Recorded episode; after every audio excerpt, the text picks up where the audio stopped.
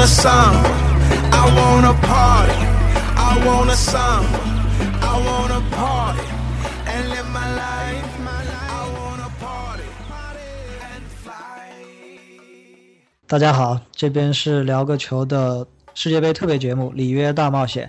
刚才在微博上看见有有朋友在问，说我们今天晚上更新吗？这边呃集中回答一下大家吧。如果我们的微博上没有预告今天晚上不更新的话，呃，一般都会有更新的。先来看一下我们这一期的这个新闻环节，今天说一点悲情的事情啊。北京时间六月十六号深夜，呃，济南一名球迷着急回家看世界杯，应该是看德国对葡萄牙那场吧。呃，结果在回家的路上开车不太小心，结果呃撞上了行人，好像现在这个行人已经经抢救无效，已经死亡了。这个其实也提醒大大家，虽然这个看球心切啊，但是如果你是驾车的话，一定要注意路上的行车安全。确实，世界杯最近熬夜，经常白天去上班也好，或者是晚上回来也好，确实感觉很疲惫。如果真的觉得疲惫的话，开慢点。其实那天晚上应该和他是同一个时间，呃，上一期节目我也聊了，那天晚上我我也是开车去看球，而且已经快要开球了，我我离目的地还很远，嗯，中途也有试图要超速，后来想想，哎，算了吧，晚几分钟也应该没啥，嗯，后来事实证明我是正确的，那场比赛确实、嗯不怎么精彩。嗯，还有一个新闻啊，就是这两天频频爆出了这个在看球过程当中球迷猝死的这样的情况啊。首先是上海一个男子吧，通宵看完球之后，在自己的浴室里洗澡，然后被妻子发现状况，啊，但是已经去世了。还有一个就是在湖南的一位大学生，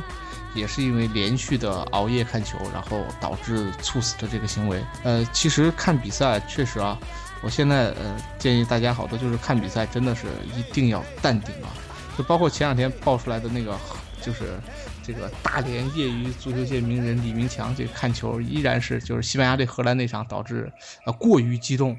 呃出现了心脏病突发的情况死亡。每年世界杯包括大赛啊，还有奥运会都会看到这样那样的这种新闻。呃我们还是强调这个看球虽然好，但是身体更重要。像我现在基本上每天晚上选择性的看一场球，然后其他的比赛基本上就是看录像。对，可能大家是一个是这个熬夜看球休息不好，第二天要上班的话，睡眠自然就少了很多。还有就是支持的球队在场上踢球自己很激动，还有一种就是，呃，做了一些投资的一些球迷吧，就还是我们之前第一期节目讲的这个合理安排一下这个作息休息。对对，其实每天还是能保证个六七个小时的睡眠。还有就是，呃，晚上看球的时候可以。呃，少喝一点酒啊，这些，对吧？对的，对的，因为喝酒会加重一些负担，包括，呃，其实以前我喜欢看球时候吃东西，现在我看球就基本就是一瓶水，呃，可能可能少量的这个坚果类、瓜子儿一类的，很少量，其他情况下基本上我晚上是不吃东西的，因为你晚上吃东西会导致自己的内脏的负担加重，反而对身体来说损伤更大，而且特别容易增肥。呃，所以对看球，平常心去看，呃，正常的呃少量饮食，熬夜看球，并且保证自己的作息时间的话，我相信我们还是能看一些开心的世界杯的。对，主要是先注意安全，对吧？对对对对，嗯，回到比赛，昨天晚上也是三场球，呃，澳大利亚、荷兰、西班牙、智利、喀麦隆和克罗地亚。我是看了前两场，本来不打算看澳大利亚和荷兰的，结果在床床上躺着没睡着，打开电视，哎，这场比赛还特别特别的精彩。呃，最后澳大利亚是二比三败给了荷兰，可能吧，出乎很多球迷的赛前的一个预测。呃，大家可能之前想的都是荷兰这场轻松大比分取胜，结果澳大利亚给给大家奉献了一场非常非常精彩的一场比赛吧。嗯，对对对，呃，这场比赛。呃，没没想到，这个澳大利亚队与荷兰队，既然我觉得啊，在大多数世界队都是难分伯仲的。荷兰队踢的确实也很急躁，刚一上来就想一口气吃掉对手，携上场之余威啊，直接想一口气吃掉对手，但是没想到这个荷这个荷兰人想吃对手，被袋鼠狠狠地揍了两拳。呃，这个还好，最后及时我这个缓过神来了，外加上这个澳大利亚队这么激进的这种踢法。导致下半场的体能出现了一点点问题，被荷兰队最终反超了比分吧。但是这场比赛看完之后，如果再对比着下一场比赛的话，我相信这场比赛，我觉得是昨晚上的最佳比赛吧。荷兰呢这一场，当然朴哥说了，可能第一场大胜卫冕冠军之后，全队也是信心爆棚，加上，呃，面对是第一场输球的澳大利亚。所以这场整个一开始就踢得非常非常的，刚刚朴哥讲到激进嘛，就用这个词，非常希望某两个球星、某三个球星一次闪光就拿下比赛，但是没想到澳大利亚搏命的踢法把荷兰队压迫得非常非常的难受。确确实是这样的，呃，整场比赛来看，呃，这个澳大利亚人，我觉得啊，上半场如果那两个非常非常黄金的机会把握住一个。打到三比一，这这种这种水平的话，我觉得荷兰人可能这场比赛真的就悬了。对，这样的话，昨天晚上这场比赛踢完，荷兰就已经提前出线了。澳大利亚输球之后，两场积零分，也是就提前嗯告别了世界杯。呃，还有一场比赛是我们两个好像都没看吧？这场是喀麦隆对克罗地亚这场。对，我只看了集锦。对，呃，喀麦隆是之前我们就很不看好喀麦隆，因为你说这种一个球队来参加世界杯，竟然因为奖金问题就呃试图要不参加了，这样一帮球员打克罗地亚，嗯，虽然这场莫德里奇是没上吗，莫德里奇上了，上了，对，上了，莫德之前都都以为莫德里奇上不了，我一看，虽然只看了个集锦啊，我看到几次防守当中，莫德里奇这个大十号还在站着的，对，呃，这场比赛可能。有有有一两个细节，大家后来看的比较津津乐道吧。一个是这个送一个报复报复性的犯规被红牌罚下，还有就是喀麦隆两个球员竟然自己在场上发生了冲突，而且是不光光是言语上的冲突，甚至有肢体上的一些一些推搡。呃，这两场比赛之外啊，有一场昨天晚上的这场焦点比赛，啊，也就是卫冕冠军西班牙对智利。结果呢，肯定大家都已经知道了，西班牙是零比二输给智利之后，提前告别了世界杯。今天晚上我们就着重的聊一下西班牙对智利的这场比赛。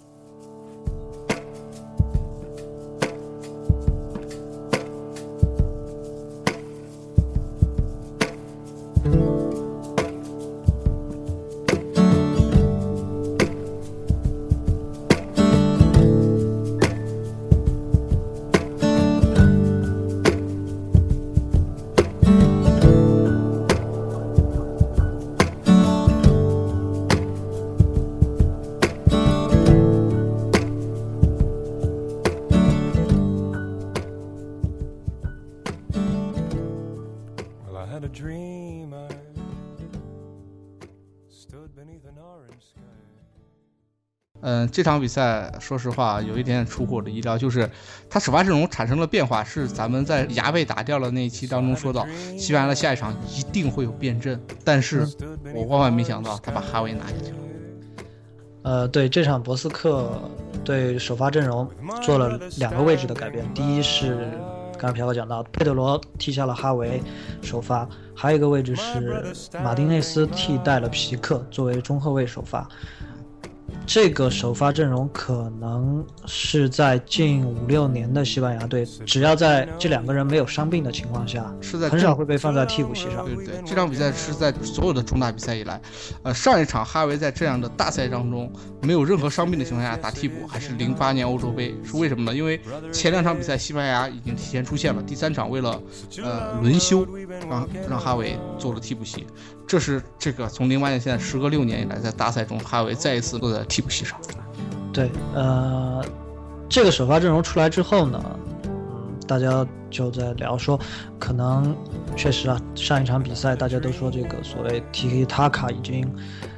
已经走走向末路了。这场比赛，博斯克也非常顺从民意的选择了一个更加去巴萨化的一个战术吧，呃，选择让席尔瓦。作为球队进攻的组织者和核心。是，但是怎么说呢？呃，这场比赛我觉得一个比方很合适，你手里握着俩毛四个二，你非得拆单打，或者跟人去打连，这怎么能打得过呀？你手里本身就不是那么一把牌。对，或者是，呃，可能放在别的球队，对这个这样的打法是有可能的，因为，呃，比如说换上席尔瓦，我们就可以切换成另外一种进攻模式，呃，但是作，呃，作为西班牙这样一个体系已经非常非常完整，呃，而且所有球员都特别适应和习惯这种体系之后，你突然在这一场这么重大的生死战的比赛里面，选择切换到另一种球员不太熟悉的一个打法上，比如说，就像 NBA 里面，马刺突然不用帕克首发了，吉洛比利来首发，帕克来做替补的话，哎，搞不好也不错，你不能这么说。这个，这个，这个比方不好，就相当于，呃，上一场吉诺比利打了一个十中一，结果，呃，下场比赛摁着不让他打了。这个我对我觉得倒还是倒还是比较合适。对，嗯、所以我个人来说，呃，我对博斯科这一场的这个首发阵容是抱有怀疑态度的，包括，呃，在我们世界杯前的那一期就讲到，这一次他带到巴西的这二十三个球员里面，铁戈科斯塔他必须要带，但是比利亚、呃、托雷斯。这两个前锋应不应该带？现在的结果就是两场比赛，比利亚没有得到上场的机会，托雷斯两场替补上场，没有任何的表现。有有一个表现吧，第一场把那个空门打丢了。对，嗯，我们看一下这场，嗯，替补席上坐的是哪些人啊？呃，哈维刚才讲过，说了，皮克、法布雷加斯，有这样一帮球员在替补席上的时候，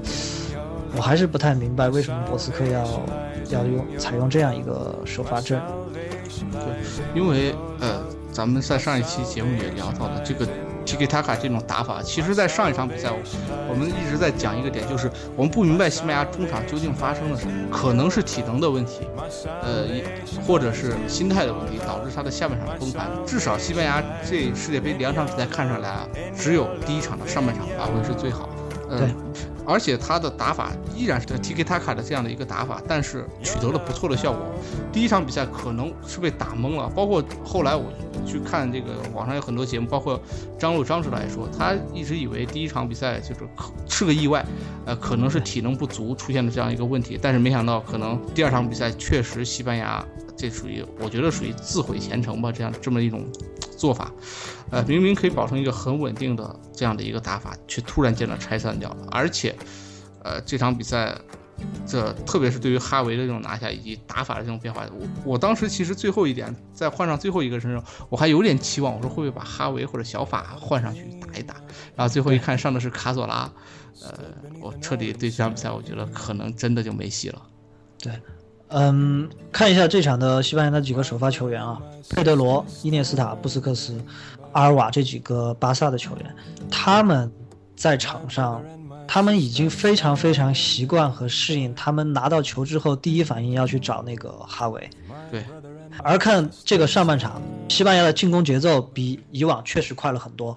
传球数就单回合进攻的传球数也少了很多，但是西班牙的失误异常的多。而且这场比赛上半场的丢球也是死在那两个失误上。对，呃，当伊涅斯塔拿球的时候，伊涅斯塔如果按照他平常踢球的习惯，他会去把球交给哈维，然后自己再做移动，再找找空当。但是他这场拿球之后，他发现他身边没有人可以出球了，他选择自己突破或者往前推进，然后被两人包夹断球。这场博斯克其实是希望席尔瓦他来承担一些调度和传威胁球的这样一些任务，但是席尔瓦拿到球之后。由于他身边也没有一个可以很好的支配球的这样一个点，他也只能选择自己突破，或者一脚直塞找威胁球，但是大多数都失败。其实，其实小尔瓦在曼城时打的时候，因为他身边他有纳斯里，还有雅亚图雷，这个这个今天西班牙的这个布布阵啊，非常非常像。因为你看他前场，仔细想一下，他前场的一个一个布阵，呃，前面是迭戈科斯塔，咱咱就假设他就是那个雷多了，啊对，然后啊边上。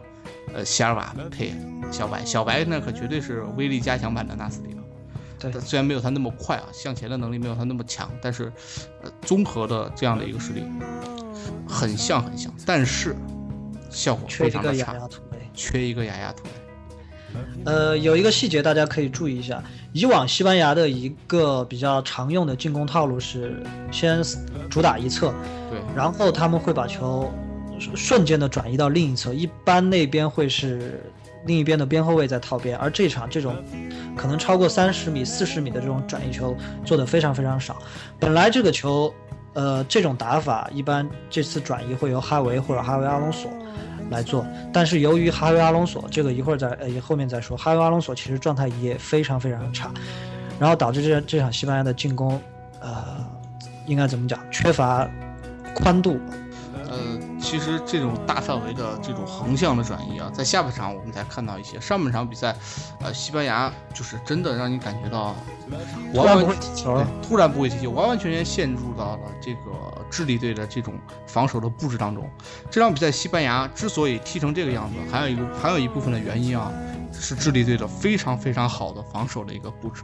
嗯、以前大家踢西班牙怎么踢啊？归到半归到半场，等着你来打，然后把空间逐渐的压缩到非常非常小，不给西班牙这空间，然后伺机打反击。呃，这次智利队打了一个非常非常激进的踢法，非常像马竞啊。呃，他在对压迫，他从他的压迫非常，他不是说从第一点就开始压迫。当西班牙在本方半场四十米区，就是中圈弧一带再往前走一点的时候，五十六人的疯狂的那种贴身的逼抢，而且这场比赛，呃，实话实说，智利队的小动作犯规不少，而且战术犯规很多，就是一旦发现你突破了我这么一个第一时间的强力的这种逼抢之后，啊，毫不犹豫直接战术犯规。从而布置起自己的第二道防守。呃，智利队这样的一个打法，本身西班牙 就处于了一个怎么说呢，非传统式的打法，但是又碰上了智利队这样的逼抢，上半场直接就懵掉了，然后就抢掉两个球之后，呃，丢掉那两个球吧，我觉得基本上就大势已去了。说一下那两个智利的两个进球，第一个球是中场断球之后的一个反击，这个球呢是西班牙的传统丢球的一个模式。对，呃，第二个球的话，嗯，之前说到我们也谈到这场博斯克会不会不不上卡西，但是博斯克最后是给了卡西这样一个证明自己的一个机会，但是不得不说，第二个失球卡西犯有不可推卸的一个责任。呃，以他这个水平的门将来说，那样一个打得那么正的一个球，他不应该把球，就算他不不把球直接抱住，把球击出的话，不应该把球击到那个位置。对他选择了一个非常危险的一个位置，但是，啊、他把球即使击到了那个位置，如果今天西班牙的球员足够专注，对也不会出现那个问题。大家如果有兴趣，可以看一下那个任意球罚出去之后给了一个角度的一个慢动作，就是就是那个桑切斯那个背背角度的那个慢动作。呃，桑切斯把任意球踢出去的时候，你看一下西班牙的那些队员在做什么，就是布置人墙的那一条线。对，可以看一下，就包括包括有有有那个呃席尔瓦，包括布置布置人墙的那五个人，全呃部，都在看球。对，白色衣服的那个球员是在五个红色衣服球员的人堆里把球打进去的。对对对，呃，虽然那个虽然那个球打得很巧，是一个脚尖的一个撩射吧，但是确实，在防守的时候，西班牙球员的专注度出了问题。但即使是这样，智利我们说智利打得好，我认为啊，这是可能我作为一个西班牙的球迷这么说，可能有人不太认同。我认为，如果西班牙发挥出，就算第一场上半场那个水平实力的水平的话，可能那已经不是西班牙最巅峰时候的水平，可能只有最巅峰时候的百分之七十、百分之六十。就算智利这场打得非常好，我觉得这场不至于在可能五六十分钟就已经被智利结束了比赛。嗯，怎么说呢？其实下半场我们也看到了，换一个角度看，下半场我们也看到了，刚开始大概六十分钟之前，五十多分钟，四十五分钟开始，到这个六十分钟左右的这么十几分钟时间，创造出了几次非常黄金的机会，包括迪戈科斯塔的那个单刀啊，包括布斯克斯那个，就连建红都认为是进了，但是最后却什么情况？对，是，所以这场比赛让我想起了一零年的意大利，真的，到最后时刻那种无奈绝望。但是，一零年的意大利打斯洛伐克那场比赛啊，到最后时刻，皮尔洛上场之后，犹如救世主一般，让意大利看到了那么一丝丝的希望啊。对，那这场西班牙我一点儿都没看着。比赛结束之后也爆出来，中场休息的时候，球员好像是在球员通道里面呃自己开了一个小会吧，看到，当然新闻配图是这个伊涅斯塔非常愤怒的在和队友在交流，然后卡西做出了非常无赖的一个手势，但是，呃，确实看到在中场调整之后，下半场西班牙回到了以前那种强调先控制再往前的这样一种打法之后，创造出了那么两三次绝佳的一个机会。这这时候我们就要说到我们对博斯克用人的另外一个疑问，迭戈科斯塔。这场比赛下半场的那个单刀球，我当时看到那个单刀球，我的反应是，这球要是托雷斯他搞不好就进了，他太犹豫了那个球。我我不知道为什么迭戈科斯塔今年和在马竞之间的表现，这真的是判若两人。在马竞之间，你会感到迭戈科斯塔在禁区里拿球非常的果断啊，但是对今年在西班牙队，迭戈科斯塔表现就是有。嗯，第一场第一场五比一输掉之后，我们那期节目我们也聊到，迭戈科斯塔明显就是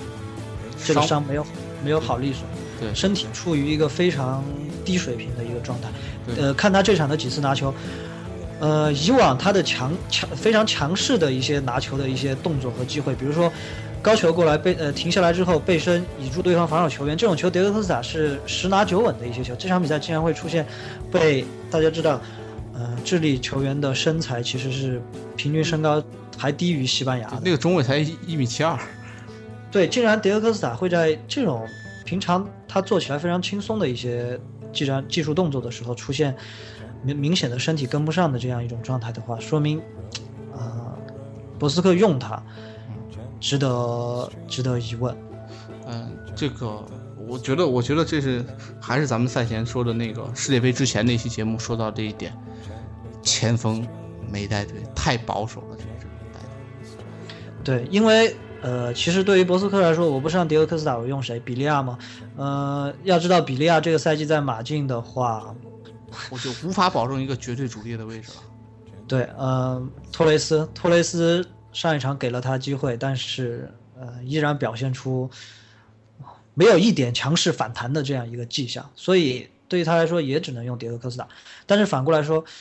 呃，为什么博斯科不用回无锋的那个战术？对，一二年大获成功的无锋战术，今年在这场，在刚开始没有打开局面的时候没有用回去。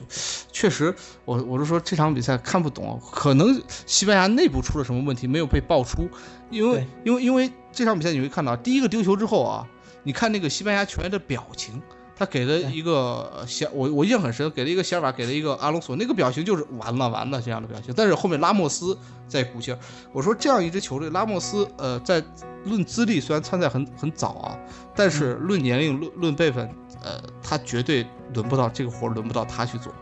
呃但是最后，呃球员的状就特别是第一个丢球之后，看那个球员的表情，给了一个近景，我觉得当时他们都感觉自己可能要完掉了，球队的信心出了问题。对，而且对对于球员，大家踢过球肯定知道，在场上自己的队伍运转的很不顺畅的时候，球员的心态是会感觉到的。他他有这种感觉，觉得今天可能不那么十拿九稳。因为西班牙以前在踢球，在西班牙的这套体系运运运转的很流畅的时候，看西班牙的球是非常放心的。无论是打打什么样的对手，可能球员在场上他自己也能感觉到，以前我们踢球，我们非常心里有底，但是这场球。由于战术的一个变化之后，球员心里也没底，只能依靠明星球员个人的一两次闪光，能闪光，能够有世界级的发挥，我们能进球，可能能赢。但是，一旦被对方进球之后，球员就可能有那种绝望和放弃的一个心态出现了。而且这场比赛，西班牙球员他踢了那么多年的 Tiki Taka，绝对的，我觉得啊，从心态的稳定方面来看，我觉得绝对没有问题。但是这场比赛出现很多情况，急躁。从几点能看出来？第一点，佩德罗，咱们在前面的节目也经常说过，也经常夸奖佩德罗，基本功非常的好，停球非常的扎实。对，但但是这场，但是这场比赛出现了多次的停球失误，至少我印象中有两次，其中有一次一个非常好的机会，直接停出底线去了。这在佩德罗之前的比赛当中非常非常少见。呃，包括出现一点就是那个中间有一个后插上打门。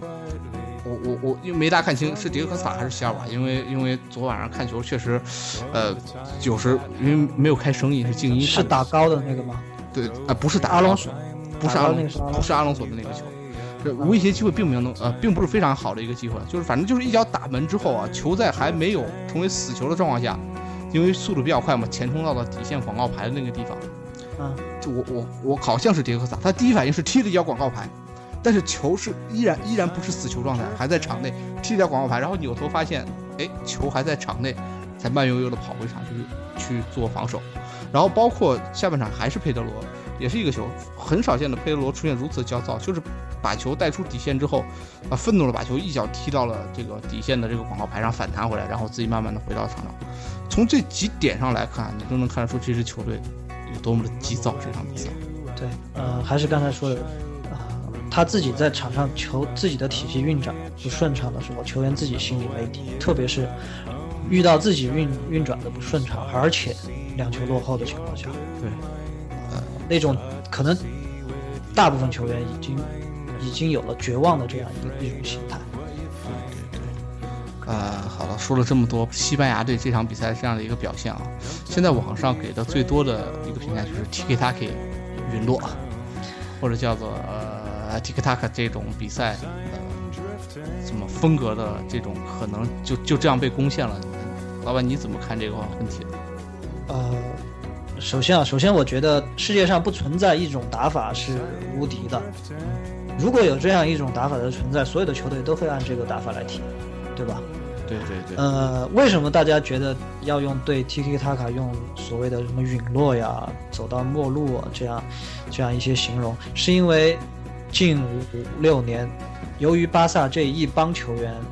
同时的冒出来，这个体系得到了极大的完善之后，在这个时期。Tiki Taka 这种打法在世界足球的领域内占了一个统治的地位，呃，现在只能说是这一帮人陨落了，或者说是这一帮人的实力不再如以前了。但是这种打法，呃，是否就说不再适应现代足球了，或者怎么样？呃，我不这么认为。没有一种打法它是强于别的打法，所以也就不存在这个打法是否以后就不会再出现。或者是这个打法就已经过时了。你看，包括荷兰所谓的全攻全守，他，你谈到澳大利亚那场比赛，当荷兰换成三前锋两个边锋之后，他也在用全攻全守的这样一种打法。对，呃，其实怎么说呢？呃，我觉得这这个这个 Tiki Taka 这样的打法之所以能这么强，其实是因为这批人。对。呃，之前呃，咱们在早期的节目里聊过，呃，说 Tiki Taka 这样的打法，为什么在成绩如此之好的时候，其他队他不用？对，不是不想用，是用不了，是根本就用不了。他的技术，他的他的实力，他的能力到不了，揉不成这么一支球队。对，所以我们能看到这么这两年的西班牙，这两年的巴萨这样踢球，呃，确确实实，我觉得是一件非常非常。怎么说呢？可能你你在几十年之内可能都不会再看到第二支这样的球队了。呃，我印象很深的一个就是在一一年欧冠决赛结束的时候，呃，我的一个室友啊，当时特别的这个讨厌巴萨。呃，当时他说了这么一句话，就是哎呦，我现在从以前我觉得巴萨踢得挺好，到现在我开始恨巴萨了。我说为啥？他说我看不着赢的希望，我要觉得能打赢这批巴萨，只能等他们老了才行。结果他们至少还得四五年才能老，对啊，所以觉得有一种这样的感觉。可是现在啊，这批球员真的就老去了。现在哈维的老化就直接导致了现在的这个 Tiki Taka 的这样的一个打法一定要出现变化了。而且我们看到今年巴萨传出来的这个引援啊，对，也发生了一些变化。首先，现在传闻就是哈维可能要去卡塔尔卡塔尔踢球去了。然后巴萨引进了拉基蒂奇，然后再看一下巴萨现在的闹绯闻的这些球员啊，啊，夸德拉多，哇，这是什么？对对对，这什么踢法？我说巴萨如果这么踢下去，搞不好要回归到梦二时期，就是梦二早期的那样的一个踢法了。呃，所以怎么说呢？呃，我觉得能再看这批球员再踢一场球，很有可能下一场比赛就是看到这一批球员最后一次在一块踢一场球，因为下赛季哈维很有可能就离开巴萨了。这样的打法可能也不复存在，所以下一场西班牙比赛很有可能是这样踢球的一波球员踢踢 k 塔卡的绝唱。对，呃，哈维好像已经宣布世界杯之后退出国家队。对对对。呃，包括之前传出的要去卡塔尔的这样一个传闻，呃，哈维、伊涅斯塔、布斯克斯，佩德罗、阿尔瓦，包括皮克，包括法布雷加斯，因为他们这几个人中间可能有人可以还可以打下一届世界杯，包括欧洲杯，但是哈维肯定是不会再打了。而哈维是作为巴萨，呃，可以说巴萨或者西班牙这一套体系的核心，呃，如果没有他，包括你大家可以看到，巴萨在哈维老去之后，已经要开始寻找另外另外的体系或者另外的出路了。随着他的离开的话，刚才朴哥讲，可能是这一帮球员或者大家所谓的呃 TK 塔卡这一代球员的最后一场比赛，最后一场应该是对澳大利亚。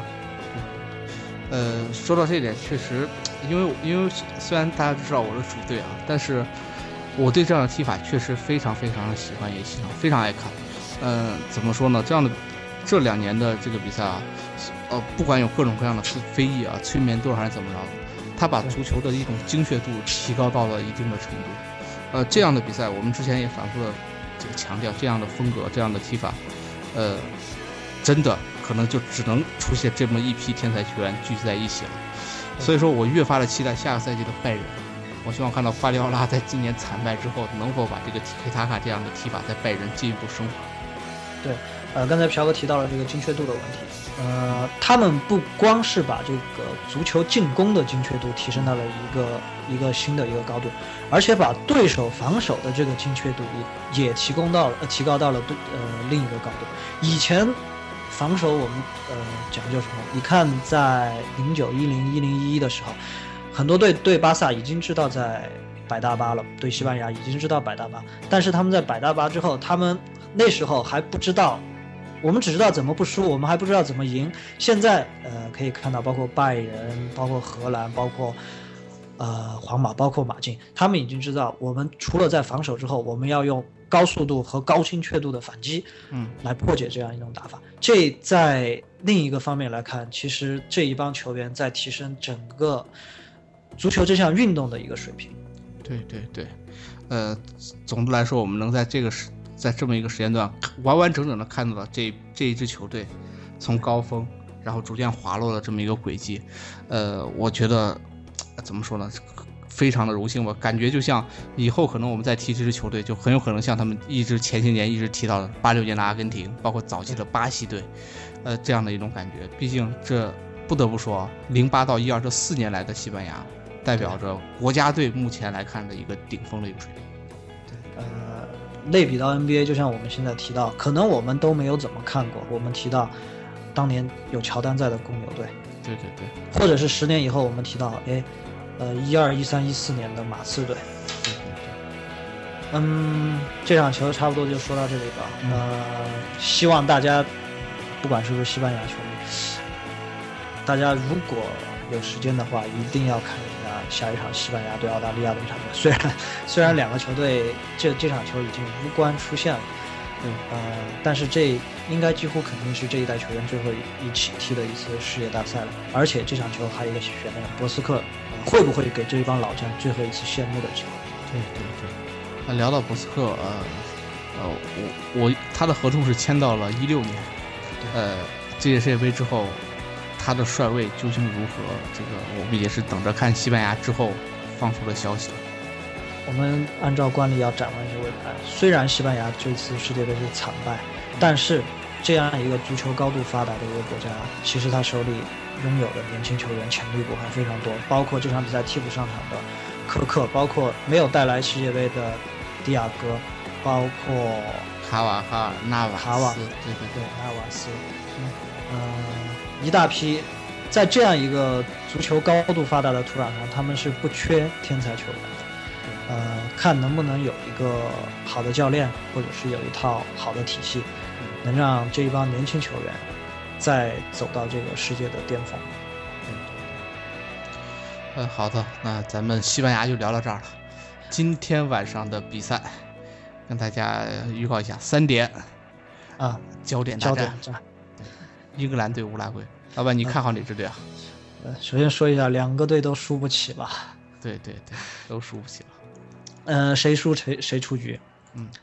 呃，这场有一个疑问啊，苏亚雷斯到底能不能上？呃，应该是首发了。这苏亚雷斯说了，我带伤也要打了。对，再再不踢就没没有任何意义了。对对对，呃，我看好，我看好乌拉圭。呃，这场我想给你唱个反调，我看好英格兰。对，为什么看好乌拉圭呢？一个是南美球队嘛，啊、嗯半个主场，还有从第一场英格兰那个打法，之前也聊到，我觉得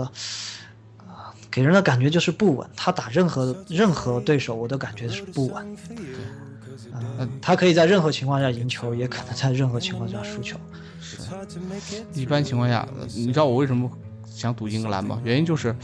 在我的印象里啊，很少有这种世界杯，据说是伤未愈，然后硬要带伤上去打的球员，能带来非常好的结果，很少很少。但是他到底伤好了还是没好，这个不太说得清楚。对对对啊、本来我估计乌拉圭可能是想造访一零年世界杯荷兰队对罗本的这种做法，哎，小组赛压根儿不怎么让打，第三场放出来跑一跑，然后没想到这个第二场就逼入这样的绝境啊！啊苏神能否力挽狂澜吧？呃，十二点还有一场哥伦比亚对科特迪瓦，啊这场呃肯定是看好，我是看好哥伦比亚。我也是看好哥伦比亚。呃，六点有一场也是挺焦点的一场比赛，日本对希腊。嗯，这场有一个很 很有意思的一个看点啊，日本队好像上一场丢的两个球都是头球，对，呃，而希腊大家知道是非常擅长头球的一个球队。呃，这场不不管擅长不擅长投球，我都不看好希腊，他太棒了。呃，大家知道我在世界杯开赛之前都非常看好日本，我也不太希望这个日本的小组赛就出局。呃，三点那场比赛我们很肯定会看，而且明天呃应该会更新新的一期节目，呃、所以哎刚才节目之前也讲到了，如果我们的新浪微博上没有预告今天晚上不更新的话，百分之九十九是会更新的。逢比赛日我们应该都会更新。对，嗯，然后还有什么想讲的？嗯、其他的没有了。其他的这两天的彩票如此之惨淡，昨晚上终于打了一场翻身仗啊！呃，希望今天这个鸿运继续吧。非非非常非常惭愧的说，我除了第一天的彩票是中奖之外，到现在为止所有的彩票都一一张没中过。没有没关系，否极泰来。否否否极泰来，留留到决赛再否极泰来，直接打一个翻身仗。OK，好的。呃，那这一期节目就是这样。呃，在最后我们还是说一下我们的收听方式吧。嗯、第一，大家可以到荔枝 FM 上搜索“聊个球播客”，能够找到我们。第二，呃可以到苹果的 iTunes iTunes 的 Podcast 里面搜索“两个球播客”，也能找到我们。或者是呃喜马拉雅电台，或者是我们的新浪微博搜索“两个球播客”都能找到我们。也欢迎大家到新浪微博上给我们留言，因为可能我看到很多朋友在那个荔枝里面和我们留言，因为它荔枝的这个 PC 端是不能看到大家给的留言，所以很多时候会呃错过掉。所以新浪微博吧，新浪微博给我们评论或者给我们发私信，都都会及时的看到，我们会回复的。嗯，好的，那我们这一期节目就到这里，拜拜。啊，拜拜。